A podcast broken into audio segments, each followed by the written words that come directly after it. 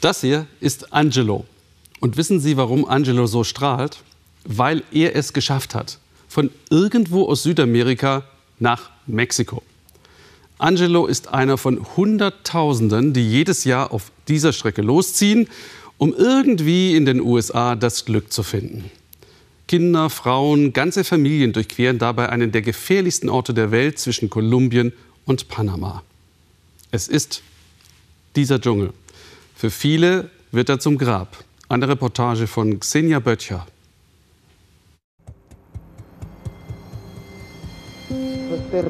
Es ist schrecklich, schrecklich, mein Bruder. Kommt nicht hier durch. Es gibt viele, viele Tote.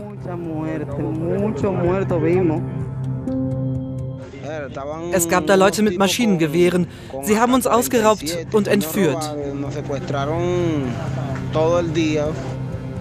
Es sind mahnende Sprachnachrichten derer, die den Darien-Dschungel durchquert haben. Die lebensgefährliche und einzige Grenze zwischen Kolumbien und Panama. Der Weg der Flüchtlinge von Südamerika in die USA. Durch einen Dschungel, in dem sie Kriminelle, Giftschlangen und Unwetter fürchten müssen. Und doch kommen sie zu Tausenden, weil sie für sich und ihre Kinder keinen anderen Weg in ein besseres Leben sehen. Die Sprachnachrichten wurden an Umberto Cruz geschickt. An seinem kleinen Lädchen im kolumbianischen Nicoclí kommt jeder vorbei, der in den Darien-Dschungel will. Es ist der amerikanische Traum von vielen Menschen, die glauben, dass die USA das Größte sind. Es gehen viele dort hinein, aber es kommen viele nicht drüben raus. Kinder sterben. Durch Hunger, durch Durst. Sie verletzen sich. Sie leiden sehr für ihren Traum. Auch Angelo will morgen in den Darien aufbrechen. Der Haitianer sucht gerade das Nötigste zusammen. Nicocli ist die letzte Rast vor dem Dschungel, eigentlich ein Touristenort. Doch seit Monaten ist Wanderausrüstung der Renner. Bei Migranten wird abkassiert. Du verkaufst teuer und gibst wenig. Seine Heimat Haiti hat Angelo wegen der Kriminalität verlassen. Zwei Jahre arbeitete er in Brasilien, doch das Geld reichte weder zum Überleben noch um seine Eltern in Haiti zu unterstützen. Darum zieht er Richtung Norden. Ich bin ein Mann. Was auch immer an Herausforderungen kommt, es ist meine Pflicht, mich jedem Problem zu stellen. Mit elf Personen wollen sie sich auf den Weg machen. Auch Kinder sind mit dabei.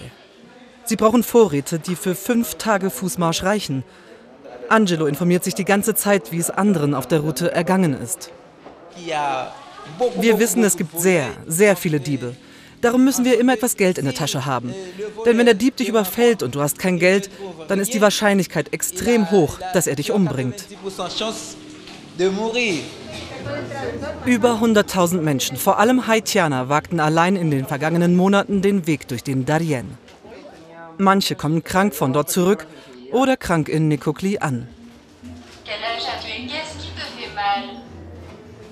Die Verständigung ist schwer. Minasson will sich von seinem Ziel, den USA, nicht abbringen lassen, trotz Kopf- und Bauchschmerzen. Ich denke, dass Biden die Migranten besser behandelt. Das denken alle Haitianer.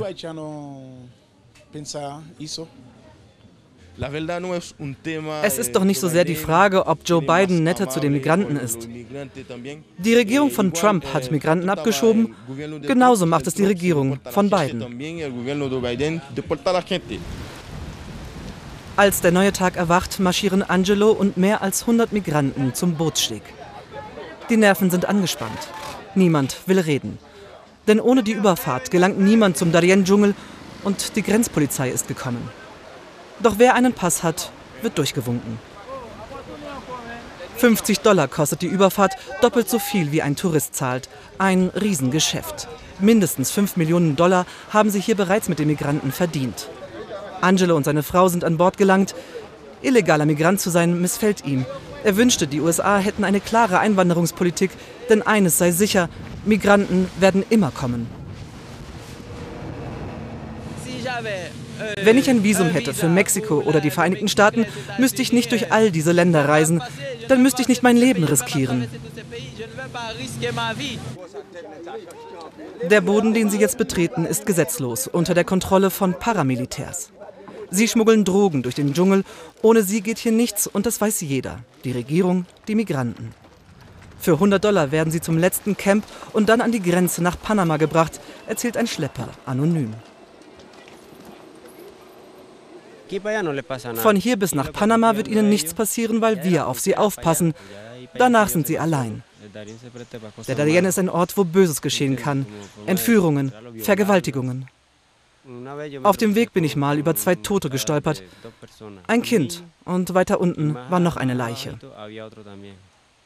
Mir machen die Schlangen Angst. Ich bin schon mal auf eine getreten. Ein andermal saß ich auf einem Baumstamm und dann war neben mir eine Schlange. Mir tut es leid wegen der Kinder. Ich habe auch Familie, eine Tochter. Das berührt mich. Angelo ist noch immer am Bootssteg, drei Stunden vom Camp entfernt. Er hat einige aus seiner Gruppe verloren und ist im Stress. Er muss mit den Schleppern verhandeln, wie er jetzt bis zum Camp kommt. Und was passiert, wenn er im Darien noch mehr seiner Gruppe verliert? Durch einen Unfall zum Beispiel? Es gibt Mütter, die ihre Kinder im Darien zurücklassen. Kinder, die ihre Mütter zurücklassen. Ich werde tun, was ich kann für meine Leute. Es gibt da kein Krankenhaus. Ich hoffe, dass ich eine verletzte Person tragen kann, bis irgendwo ein Häuschen ist. Es wird das letzte Mal sein, dass wir Angelo sehen. Es wird schon dunkel und noch immer sind die Migranten auf dem Weg hoch zum Camp. Gut möglich, dass mancher von ihnen den Darien nicht überlebt, bei seiner Suche nach einem besseren Leben in den USA.